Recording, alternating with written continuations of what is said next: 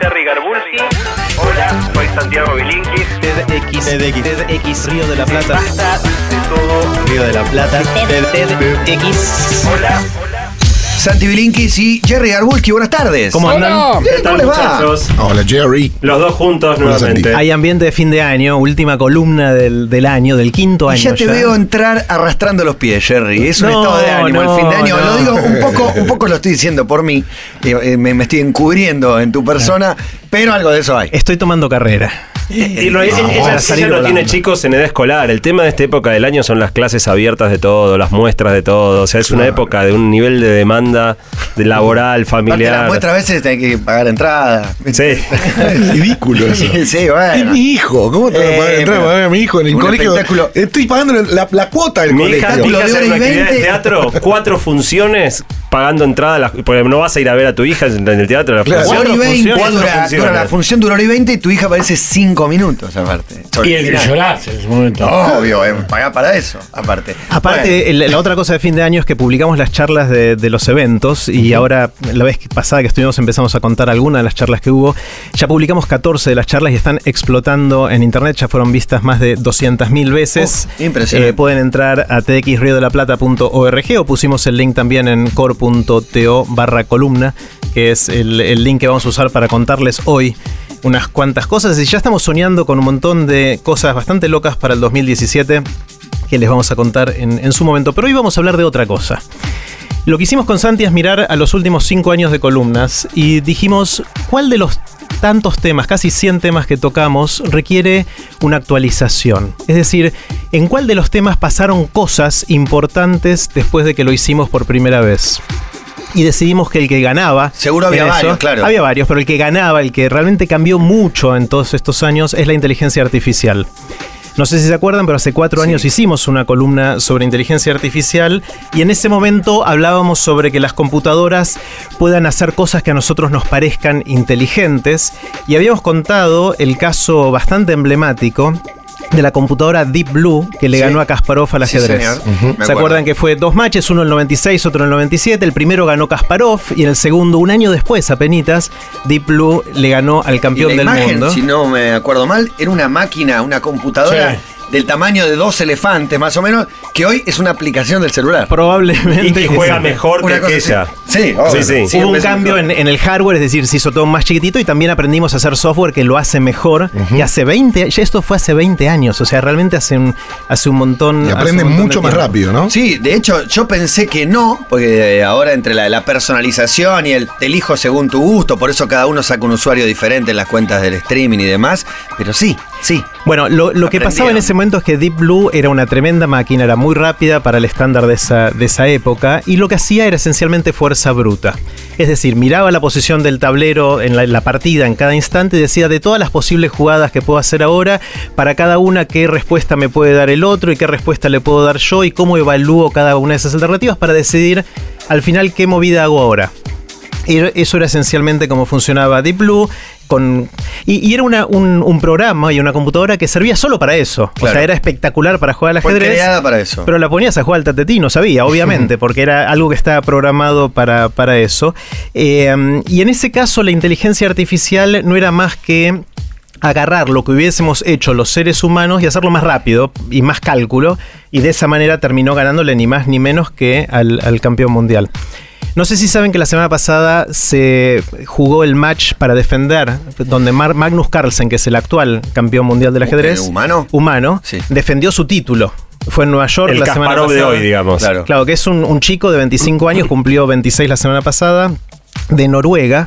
eh, que ya es campeón mundial hace varios años, fue niño prodigio y realmente un tipo espectacular como juega al, al ajedrez. Y jugó este match contra Sergei Kajar- Kar- Karjakin, no sé si lo puedo pronunciar bien, que, es ruso, que tiene 29 años. Fue un duelo tremendo, se se juegan 12 partidas, cada partida puede durar hasta 7 horas, realmente una barbaridad. Terminaron las 12 partidas empatados. De las 12 partidas, la- 10 fueron tablas. Eso quiere decir en el lenguaje de ajedrez, empate. Una ganó uno y otra ganó otro. Y terminaron empatados y fueron al tiebreak. El tiebreak, Penales. en- más o menos, Se son tiran con partidas la cortas. ficha, de, se ponen detrás un mostrador. A ver, ¿quién le pega con el caballo? ficha. Claro, no. Claro. Son partidas más cortas, eh, cuatro partidas más cortas. Jugaron las primeras dos, volvieron a empatar y en las últimas dos finalmente ganó, ganó Carlsen eh, y realmente de una manera espectacular en, en la última. Y la razón por la ¿Qué que... pecho frío el ruso de Le- mierda? Sí, la- Arrugó en el final. Eh, la razón por la que les contamos esto, Gonzalo. Ojo, pero lo, lo tuvo match point, ¿eh? Lo tuvo, o sea, la primera de todos los empates, el primero que gana es el retador y, y todo el mundo daba al campeón como ganador eh, garantizado, o sea, nadie le daba chance y el tipo le gana una partida y lo tuvo match point, o sea, se le escapó Claro. eh, muy, muy, muy al la final. hora. Pasa Bueno, que la- ellos allá siempre Lo, lo que nos llamó mucho la atención de esto es la conferencia de prensa que dio Magnus Carlsen después de haber retenido la- el, el título de, de campeón y dijo cosas como la siguiente.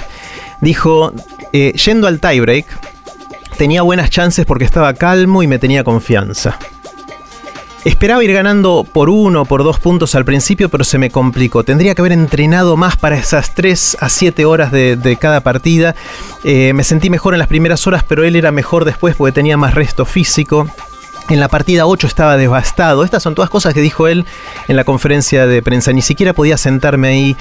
Dice, cuando tengo todo bajo control es difícil ganarme, pero mi fortaleza cae cuando las cosas no salen según mi plan. Después de ganar el partido 10 de los 12, dormí como un bebé. Eh, yo sabía que era mejor, pero cuando quedaban pocos partidos y todavía no podía ganar, sentí que iba a ser difícil probar que yo era el mejor. Todo emocional, todo de lo que le pasaba. No habló de ajedrez. Nada de ajedrez. Nunca. Es muy parecido a las declaraciones de, de- del potro o de, de otro, de gente que hace otros deportes, donde las declaraciones no tienen que ver con la técnica, No. sino con el estado emocional del que está, del que está jugando, ¿no? Eh, ¿Qué pasó en estos 20 años con las computadoras eh, jugando al ajedrez? Obviamente avanzaron un montón. Hay un sistema de ranking de ajedrez que se llama el sistema ELO. ELO es un sistema de puntaje que a cada jugador le da un puntaje y con eso está el ranking. Magnus Carlsen, que es el número uno del ranking, tiene 2.840 puntos en este sistema. Y Karhakin, que fue el retador, tiene 2.785. O sea, están re cerquitas. Re cerquita. La diferencia es de 65 puntos nada más. Hoy las computadoras juegan también torneos entre ellas y se, las computadoras tienen más o menos en este sistema de puntos, no 2700 o 2800, tienen 3400. Pero o sea, hay una computadora que le gana a todas, ponele. Hay- en- entre la Sí. primera y la segunda hay poca diferencia, porque pensá que cada programa hacen pequeños ajustes y después siguen jugando y van Con cambiando. todo respeto, porque sé que hay muchos fanáticos, la Fórmula 1 es un deporte donde compiten unas computadoras manejadas por personas. ¿no? Esto Son unas, sí, unas claro. supercomputadoras. Bueno, acá, una vez que están programadas, están solas, ni siquiera hay un conductor durante las partidas en, en- en el ajedrez. Y realmente las computadoras hoy le, literalmente le pasan el trapo al campeón mundial. O sea, no es como con Kasparov hace 20 años, que Queríamos primero ganó si Kasparov, después, claro, y, No, sí, no. y fue No todo un lío cuando le ganó. hoy, no tenés Hoy, No, hoy- no le ganarían una partida. Claro. Hoy una. la, esti- la estimación de hoy es que si Carlsen, el campeón mundial que acaba de retener la corona, le juega a una de estas computadoras, perdería en. Si juegan 12 partidos, la estimación es que perdería 7 y el resto serían tablas, empates. No le podés ganar. No le puedes ganar ni una, ni una partida a todo esto. Y seguramente. Y acá entre comillas, si le preguntáramos a uno de estos programas, che, ¿qué te pareció el match? Las declaraciones no serían, obviamente, sobre el estado emocional. Serían sobre qué apertura usaron, qué combinación, Claro. qué, qué pasó en cada momento. ¿No se puede valer la computadora de, de algún algoritmo que represente la emocionalidad del rival? podría, todavía está... ¿Se va a deprimir cuando le coma ese peón que tanto quiere? Ah, el otro, pero la, la computadora por ahora no siente. no, Bueno, no, la puede compu dice. basarse en yo eso, le como claro. a Carsen eh, tal torre y lo, lo, lo, Lo de- sé lo roto. sé que lo- con una, eso una vez vi una película, una pelotuda voy a contar, como todas las que comento, pero vi una película que un tipo en cuatro copas decía que él le podía hacer partido a los dos campeones del mundo de ajedrez. Entonces los sentaba, los jugaba al mismo tiempo, los sentaba uno en cada habitación. Entonces uno jugaba con la negra y con el otro con la blanca. Y replicaba Entonces lo que lo que hacían, hacía era jugar entre, que jueguen entre ellos y bueno, y gana una apuesta porque se le hace tablas a los dos. Está, está buenísimo. Esto es lo que pasó en los últimos 20 años solamente en el ajedrez. Pero para entender profundamente qué cambió, eh, históricamente digo, programar una compu es como una receta de cocina. Vos cuando programás una compu le vas dando paso por paso qué es lo que la compu tiene que hacer. Sí. Y si vos escribís bien el programa, esta secuencia, digo, con el ejemplo de una, de una torta, bueno, este, romper los huevos, batirlos en, la, en el bol, agregar la harina. Si vos vas haciendo todos los pasos perfectamente descriptos, el que sigue esos pasos obtiene la torta que vos estabas pensando hacer. Y la inteligencia artificial era así. Deep Blue fue hecha de esta manera, programada por seres humanos.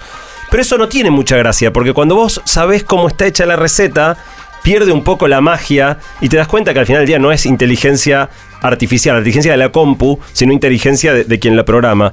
Pero este, este método de ir describiendo paso por paso tiene limitaciones muy grandes porque solo funciona para cosas que tienen como reglas muy rígidas, donde vos ya sabés, en el ajedrez sabés cómo mueven todas las fichas, pero cuando vos querés llevar la inteligencia artificial al mundo real, las cosas no son tan previsibles. Si vos querés, por ejemplo, hacer una inteligencia artificial para descubrir caras, como ustedes saben hoy en día una de las aplicaciones que más funciona es que vos subís tus fotos a Facebook o cualquier sitio de estos y sabe quién es cada persona de cada foto. Eso lo hace una inteligencia artificial que te reconoce incluso cuando eras chico, por ejemplo. Mejor que uno mismo, a veces uno se confunde a sus hijos de chiquitos, la, inteligencia artificial sabe, vos le mostrás una foto de adulto y sabe quién eras vos cuando eras chico.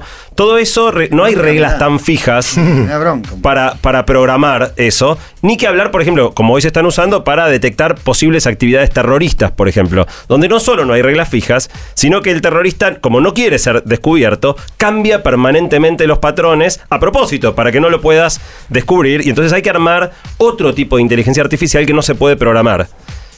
La historia eh, esta de, de esta nueva era de inteligencias artificiales arranca hace dos años, en 2014, cuando Google compra una compañía británica llamada DeepMind, mente profunda, y la paga 600 palos verdes. Paga 600 millones de dólares por una empresa que Poca nadie, para nadie No sé, no sé. sabía. Eh, puede- No, lo- En en el momento de haber dicho tan loco lo de bueno, Google. pero pará, nadie sabía qué hacía. Nadie sabía a qué se dedicaba esta empresa. Nunca había sacado un producto, nunca le había mostrado nada a nadie. Se ve que se juntaron en privado con Google y dijeron, che, Google, mira, tengo esto, tengo esto. Y Google ¿Está dijo, listo, dentro o está por 600 fuera? palos. Y nadie sabía qué hacía. Nadie sabía qué hacía hasta este año, donde de repente aparecieron con el producto. Y el producto era un producto llamado AlphaGo. AlphaGo era una inteligencia artificial como Deep Blue eh, ganó al ajedrez, pero para jugar al Go. El Go es este juego chino que uno acá nadie lo conoce, pero es miles y miles y miles de veces más complejo que el ajedrez. Tanto más complejo que el ajedrez que todos los eh, científicos y tecnólogos daban por sentado que era imp- digo, ajedrez sí, todo bien, el Go es imposible. AlphaGo lo programaron para jugar al Go y lo pusieron también a jugar contra el Kasparov del Go, que es un, un coreano que se llama Lee Sedol. Eh, pero lo interesante, eh, o sea, le pasó el trapo, también ganó, adelanto el final, eh, AlphaGo le ganó al campeón mundial de Go 4 a 1. Eh, pero lo interesante es cómo lo hicieron. Eh, el Go es tan complejo que no podían programarlo paso por paso como se programan normalmente las computadoras. Lo que hicieron no fue programar una computadora para jugar al Go, sino programar una computadora para aprender a jugar al Go. Y que aprenda sola. O Dotada sea, de inteligencia artificial. dotada de inteligencia artificial. Y lo que hicieron fue, le dieron, arrancaron dándole 100.000 partidos de jugadores buenos. Le dijeron, mirate estos 100.000 partidos. Sin ni explicarle las reglas del Go, ¿eh? Y la inteligencia artificial vio los 100.000 partidos. Le dijeron, mirate. Sí, le cargaron la información, digo, es una manera metafórica, ¿no? Mirate. Es una manera metafórica. Le, le cargaron datos de 100.000 partidas. Con 100.000 partidas ya jugaba como un humano amateur. Y a partir de ahí le hacían predecir, a ver si vos fuera, si estuvieras jugando contra un humano, ¿qué harías? Y empezaron a ver qué más o menos hacía, jugaba en el nivel de un humano amateur. Y entonces en ese momento hicieron la gran genialidad, que es la pusieron a jugar contra sí mismo. 30 millones de partidos. La pusieron a jugar y jugó 30 millones de partidos ¿Y- y contra ganó? sí mismo. ¿Se dice Ganó. contra sigo misma? Con- O contra, sí, contra sí misma, misma. contra ¿no? sí misma, Contra ¿no? sí misma. Dije sí. Fe, de ratas. ¿Pero quién Ok. ganó? Eh, no, eh, eh, ¿Alfago 1 o no, Alfago 2? Ahí va, ¿El rojo o el verde? Ahí va lo interesante, que es que cada, cada más o menos eh, 10.000 partidas cortaban, sacaban todo el aprendizaje nuevo y ponían a esa nueva versión a jugar contra la versión anterior. De manera que siempre, cada 10.000 partidas, hacían una mejorada de versión. y siempre más. ganaba la versión más, en- más evolucionada. Hasta que después de jugar 30 millones de veces contra sí misma, alcanzó el 30 conocimiento millones de veces suficiente. capaz que lo hizo en una semana. Sí, en unos meses. semanas, en unos meses. Eh, y alcanzó el nivel de le ganó 4 a 1 al, al campeón mundial. Pero lo interesante, más allá de haberle ganado, es que hizo movidas que, de acuerdo al campeón, el campeón no podía creer las cosas que AlphaGo hacía. Decía que sus movidas mostraban intuición, creatividad. Hizo jugadas que nunca ningún ser humano había imaginado jamás. Hay un video muy divertido en YouTube de un momento donde hace la movida más sorprendente y el comentarista dice, no, se, se equivocaron, pusieron. Y el tipo corrige la movida, dice, no puede ser esa movida, cambia de lugar la ficha diciendo, y no, no le dice, no, no, hizo eso. ¿Cómo hizo eso? Está loca.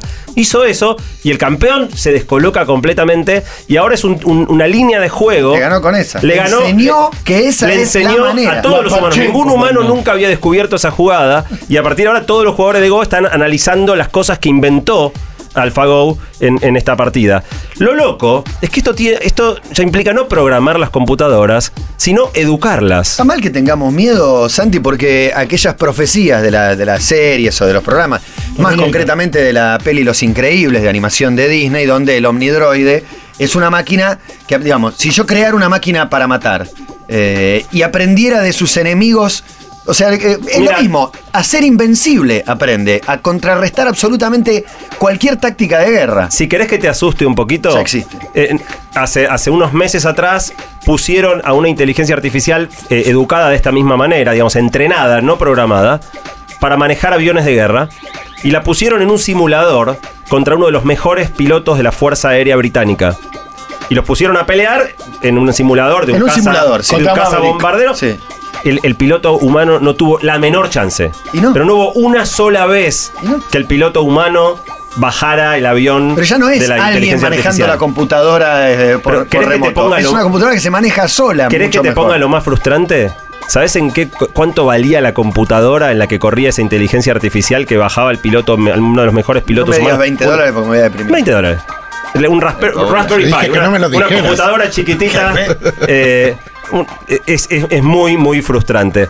Ahora, lo interesante hablábamos de, de que esto se parece mucho más a la educación que a la programación, ¿no? O sea, vos fíjate, si vos tenés dos AlphaGo en- corriendo en computadoras separadas, a una le das 100.000 partidas de jugadores agresivos y a otra le das 100.000 partidas de jugadores conservadores, defensivos, te salen estilos de juego distintos. Te sale un AlphaGo menotista y un AlphaGo bilardista. Perfecto. Si vos le das a una 100.000 partidas y a la otra un millón de partidas, la más educada juega mejor.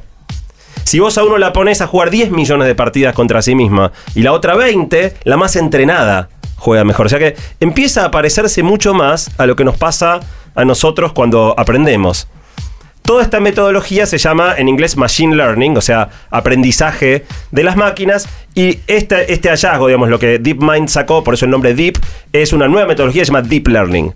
Deep Learning es esta, esta- este método de en- educar a las máquinas profundo. y dejarles que aprendan solas, básicamente creando. O sea, AlphaGo aprendió a jugar, le entrenaron para jugar algo, pero puede jugar a cualquier cosa. Claro. De hecho, la probaron jugando videogames de Atari. Eh, hay un video que pusimos en, en core.to barra columna donde se puede ver a Alfa- a- al, al mismo software de AlphaGo jugando al Breakout. ¿Se acuerdan de este jueguito? Sí. De pegarle a la pelotita. Bueno, Lo que fue el Arcanoid después. Exactamente, no le explican nada, no le explican ni qué es el palito, ni para qué es la pelotita, ni cómo se gana, ni nada. Simplemente le dan información del score y cuando empieza a jugar es pésima, pero se empieza a dar cuenta con partidas sucesivas de qué cosas hacen subir el score. Solita se da cuenta que hay que atajar la pelotita. A las dos horas juega como un humano.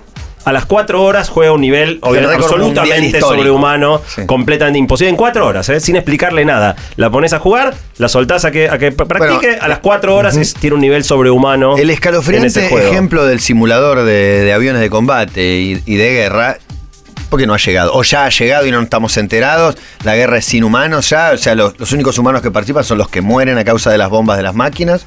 Bueno, fíjate que, que todavía los aviones de guerra son respuesta, manejados por humanos, pero ya este- en simuladores la tecnología para hacer aviones eh, no tripulados y que directamente hagan todas las maniobras propias de un avión de guerra, todo el, digo, la, la gran Top Gun ya existe hoy. Sí, ahí, ahí eh, alguna vez hablamos de los drones que se usan no solo para sacar fotitos en eventos, sino No, no, también no, para, no. para la guerra. Hay, hay ya de estos aviones que se manejan solos. Eh, algunos se manejan de manera remota con un joystick, pero otros ya pueden manejarse solo. Y por ahora Estados Unidos tiene una regla interna de que no va a tirar eh, ninguna bomba sin intervención humana. Es decir, no le está dejando todavía Por software, no le deja a la inteligencia artificial 20 de que tome esa decisión. 20 de enero. Puede cambiar un poquito. Bueno, eso puede cambiar el 20 de enero, pero ma- más que el 20 no me preocupa tanto el 20 de enero, me preocupa más que 21. un ene- no, que un enemigo, que un enemigo decida hacerlo. Se calentaron los chinos. Porque el momento en que el enemigo lo haga, vos no te queda otra que hacerlo también. Porque la capacidad humana de tomar Buenísimo, decisiones desaparece es este mucho más lenta. tanto. Claro, bueno. Ape- apenas alguien lo un haga, se- pues conectemos con la naturaleza, vamos a un río. Quedémonos por un ratito con las aplicaciones lindas. Eh, una de las cosas interesantes es que la manera en el fondo en la que estamos entrenando a estas computadoras es igual que como aprendimos nosotros de chicos. Claro. Cuando nosotros somos chicos nos muestran un pato y nos dicen cuá. Y la siguiente vez que nos muestran un pato tratan de ver si nosotros nos damos cuenta que es un pato y decimos cuá cuá. Y si decimos cuá cuá nos felicitan. Y si cuando nos muestran algo que no es un pato decimos cuá cuá nos dicen no, no, eso no es un pato. Eso, y, y- y así vamos aprendiendo. Estas computadoras es lo mismo. Les van dando estímulos y les van diciendo lo que cuando aciertan y cuando se equivocan. Y así es como van aprendiendo. Lo interesante es que ¿qué hay adentro de la máquina? Lo que hay adentro de la máquina es una red neuronal. O sea, básicamente es algo que trata de imitar en una cosa muy diferente, electrónica en vez de ser células, pero intenta, intenta eh, imitar el funcionamiento del cerebro humano. Es una red de neuronas artificiales que es la que logra aprender y hacer todo esto. Eh, y lo loco es que si vos pensás cómo funciona nuestra cabeza, por ejemplo, nosotros tenemos en nuestra mente un concepto pájaro. Si yo te muestro un pájaro, cualquier pájaro, vos lo ves y decís, eso es un pájaro. Sí. Y puede ser que esté parado, que esté volando, que esté de frente, que esté de atrás, que sea grande, que sea chiquito, que sea imaginario. No importa, vos tenés un, con- un con- un concepto de pájaro que abarca todos los pájaros. Bueno, con las inteligencias artificiales adquieren conceptos. De alguna manera, estas que reconocen imágenes, por ejemplo, Claro, tienen un concepto de pájaro, porque vos le muestras cualquier pájaro y la red social dice pájaro. Eh, en definitiva, empiezan a tener muchas de las características que tiene el cerebro humano, no todavía ni conciencia ni inteligencia en el sentido humano, pero sí esto se, parece de alguna manera cada, cada vez más. Y ahora pregunta, para mí, en lugar, digo, de, utilizarla para el mal, eh, un, concepto casi de esto es te voy a decir, pero digo, se le puede enseñar a, se le puede enseñar medicina. Bueno, ahora te voy a contar un montón de cosas espectaculares para las que se las ha entrenado y que, y que ayudan una, Claro, una barbaridad. mil- un millón de casos de cáncer. Estudiátelo. Claro, estudia, a ver que estas personas se alimentaban de esta manera, vivían en tal lado, que tal condiciones. Estamos empezando a hacer un montón de esas cosas. Antes de, de entrar con eso, simplemente una cosa, que es que en general, como, como las neuronas biológicas tienen algunas limitaciones que las neuronas electrónicas no tienen, no solo cuando las computadoras aprenden, por ejemplo, a reconocer un pájaro, eh, lo reconocen mejor que nosotros, sino que pueden, por ejemplo, reconocer absolutamente todas las especies posibles de pájaros. Claro. Algo que para un humano, ni siquiera un humano muy entrenado, podría ser. Hablando de lo que decías, Cabo, de, de las aplicaciones, hay muchas cosas interesantes que se están haciendo hoy, porque como estas son, de nuevo, ya no son computadoras programadas para hacer una cosa, sino que vos las entrenás para cualquier cosa y aprenden a hacer eso para lo que las entrenaste. Hay muchos usos. Uno de los más impresionantes para mí, no sé si ustedes usan Google Fotos, que es una aplicación No. que va en el teléfono celular. No. Para mí es la aplicación de inteligencia artificial más extraordinaria que yo he visto. El cosito de las fotos El del, cosito del de las teléfono. fotos del teléfono. Que te arma las vacaciones, los Sí, clips. eso es una pavada. Pero te voy a decir que es lo que para mí es genial. Me mató, me la clavó en el ángulo. Sí. no, no, pero quería saber si era esa. No, si era- otra, cosas.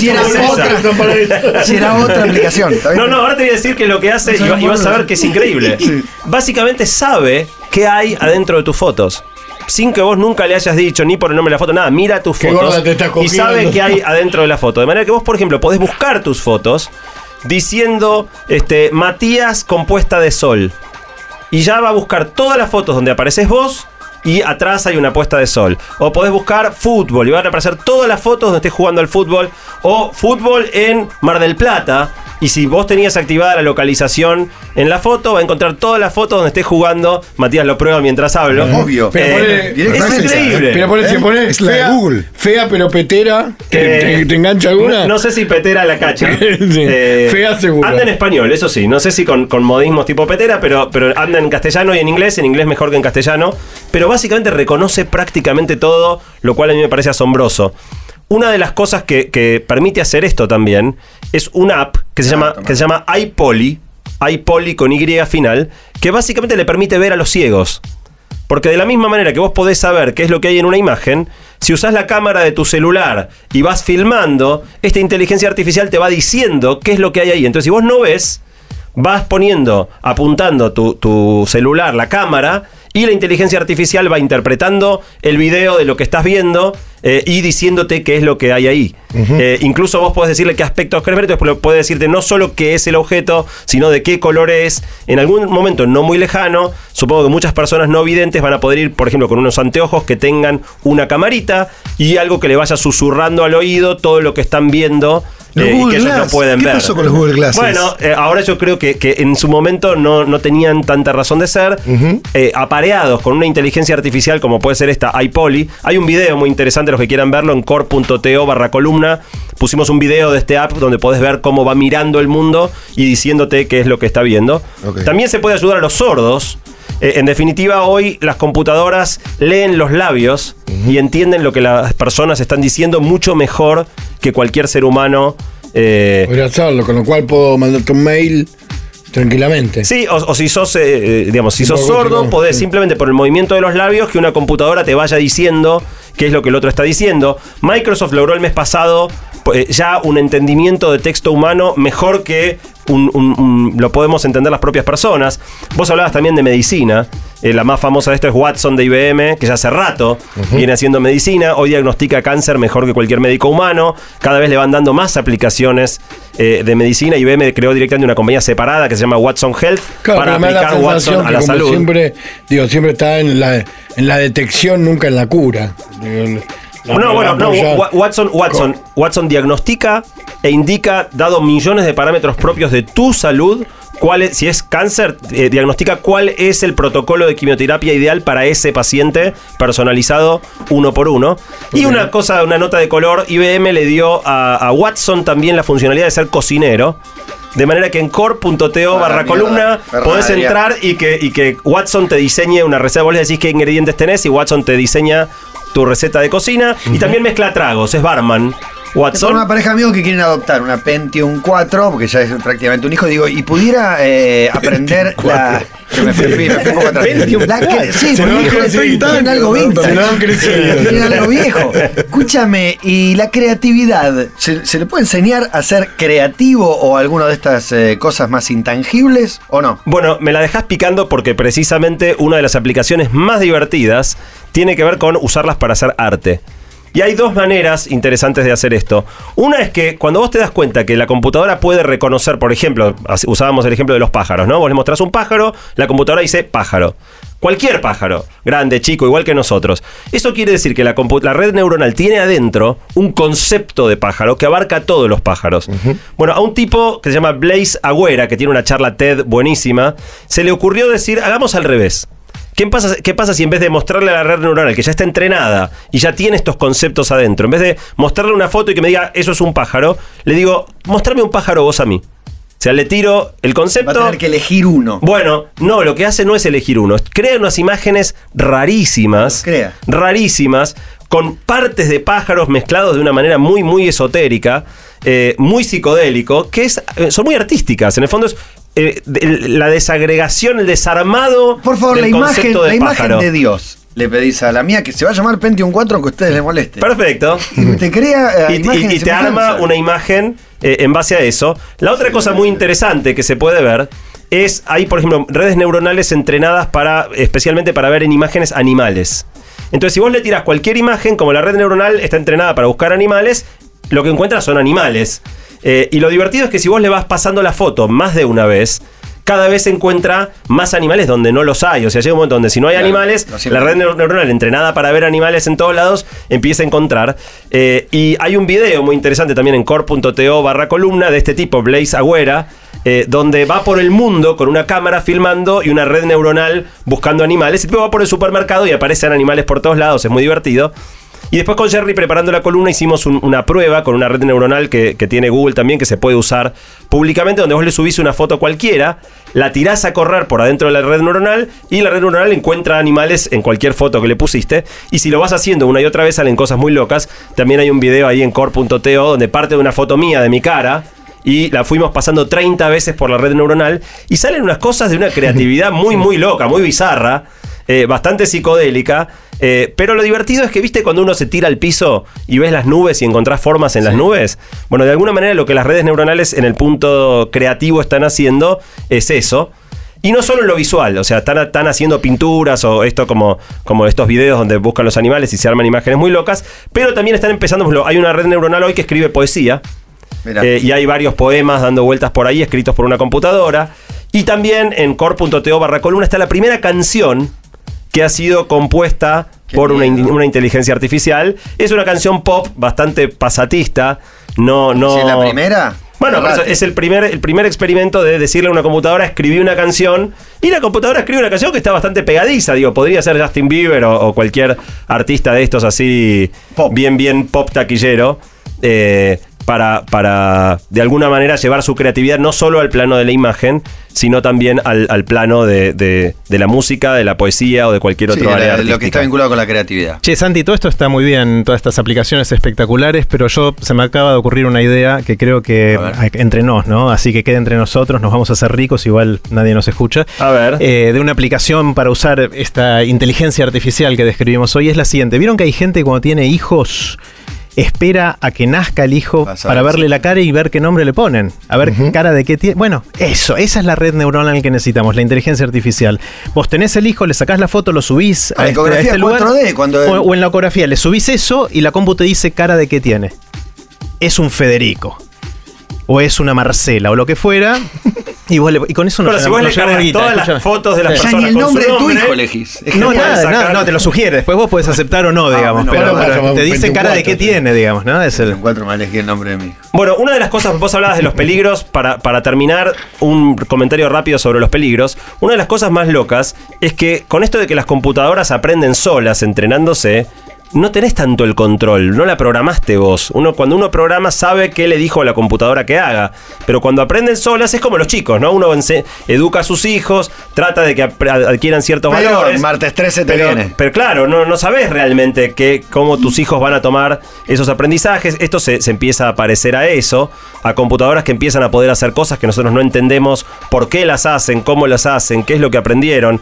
Es un problema si entienden las cosas mal, pero también es un problema si las entienden demasiado bien. Hay que preocuparnos. Y bueno, vos fíjate que en los últimos, en el último año y medio hubo cuatro de los más grandes eh, científicos y tecnólogos mundiales. Eh, el, el- el fundador de Google, el fundador, bueno, Bill Gates, fundador de Microsoft, Elon Musk, para mí la mente más brillante de la actualidad, y Stephen Hawking, cuatro de las mentes más brillantes del mundo advirtieron respecto de, ojo, que esta tecnología se está poniendo realmente peluda, realmente eh, preocupante. Y, y sin ir a los usos más locos de pensar en Terminator que nos mate a todos, hoy por ejemplo se está pudiendo usar eh, este tipo de inteligencias artificiales para evaluar candidatos en una búsqueda empresaria, por ejemplo. Entonces, los riesgos no son solo una computadora que, que- que nos mate a todos. Sí, que en vez de tener una Sino- red más inclusiva y que se distribuya mejor, al revés, sea Que- una selección natural hitleriana en la que el que tiene menos chance directamente que lo exterminen porque no le van a dar laburo nunca. To- totalmente, o por lo menos empieza a depender de criterios. Vos sabés que la computadora va a elegir bien. Pero en el fondo, ¿qué criterios está usando y, y cuán discriminatorios son o no esos criterios? Te tenés que no vas a tener que sea idea. más inclusiva. Si vos la entren, bueno, no necesariamente. Si una empresa quiere entrenarla para decir, bueno, mira, estos son mis mejores empleados, buscame tipos como estos. Y en definitiva, la red neuronal se va a optimizar para buscar mejores empleados. Sí, debate no necesariamente para ser inclusiva. Eh, todo el tema de reconocimiento de caras tiene un tema de privacidad bastante serio. Hoy, por ejemplo, hay, hay- hay inteligencias artificiales que pueden predecir si una persona va a sufrir de, de- depresión solamente mirando texto que producen las redes sociales, de manera que también esto pueden las empresas, por ejemplo, empezar a detectar que vos vas a ser un tipo depresivo antes de que siquiera vos tengas los síntomas O o, te, o te deprimen sientas. cinco años antes de que te deprimas. Totalmente. De manera que es cierto que hay algunos riesgos, pero para terminar, eh, quizá el, el mensaje más interesante tiene de nuevo que ver con el ajedrez. Cuando Kasparov perdió con Deep Blue, se quedó muy caliente, pero muy caliente. Las declaraciones, vos lees y el tipo estaba las puteadas. Eh, y unos años después tuvo una idea brillante que lo reconcilió con esto de Deep Blue y, las computadoras jugando bien al ajedrez e inventó una nueva disciplina que se llama el ajedrez centauro. Ustedes saben que los centauros son estos seres mitológicos que están mi- mitad hombre, mitad caballo, son como una mezcla de dos cosas. Lo que eh, Kasparov dijo es, en vez de jugar hombre contra computadora, ¿qué pasa si jugamos hombre con computadora contra hombre con computadora? Por eso la idea del centauro, están mezclados las dos cosas. eh, y en definitiva lo que se encontró, eh, probando esta disciplina del ajedrez centauro, es que cuando vos haces competencias, por un lado, el centauro le gana a cualquier ser humano, el centauro le gana también a cualquier computadora. O sea, la mezcla de hombre y computadora es mejor, por lo menos que las computadoras actuales. Pero lo más interesante también es que cuando vos comparás un, un- equipo hombre-computadora contra otro, no gana el equipo que tiene el mejor ajedrecista medido por el elo no gana tampoco el equipo que tiene la mejor computadora, gana el que funciona mejor como equipo. Gana aquel que sabe balancear de mejor manera las virtudes y las características de intuición humanas con todo el poder de cómputo y la capacidad de las computadoras. En definitiva, lo que esto nos permite pensar es que el objetivo no es hacer computadoras mejores que nosotros, sino hacernos mejores a nosotros mismos a través de incorporar computadoras en, en lo que lo hacemos. Y para cerrar, tengo un amigo que se dedica mucho a todo el tema de tecnología, que es brillante, Luis Argerich, un gran fotógrafo además, eh, que, que él dice que para él las computadoras van a ser realmente inteligentes cuando Alfago diga no me rompan más los quinotos, no quiero jugar más algo. Ese va a ser el indicador el día que las computadoras realmente sean inteligentes. Y, a- y acá mi hijo me escribe diciendo que habría que hacer una inteligencia artificial para poder entender la letra de las recetas de Watson, que seguro que es una mierda como la de cualquier doctor. Eh, Bueno, eso Ese- ya puede estar en marcha esa aplicación. Podría ser, ¿no? Para Ese- le- ese- léeme todo lo ilegible. Exacto. que Existe. Interesantísimo, gracias muchachos. Un placer. Ha sido un Felicidades, gusto. buen fin de año. Espero no 2016. arrastrar los, los pies mucho. No, ningún Sí. problema. Felicidad, eh, diciembre, ¿no? Fin de año eh, y la alegría una vez más de, de seguir aprendiendo cada vez que los escuchamos. Un gusto. Santi. Bilinki, Jerry Garbulski han pasado por aquí por Basta. Está jugando el Barcelona 0 a 0. No, la, la, la, la, no, la, la, sí, sí, no, la, la, la, no, la, la. Me llamó la atención, me llamó la atención que el programa, el programa Basta de Todo cumple 15 años. Me llamó la atención, me llamó la atención Que lo compra Basta de Todo. No, la, la, la, la, no, la, la, Que lo compra. no, la, la, la, Que lo compra Basta de Todo.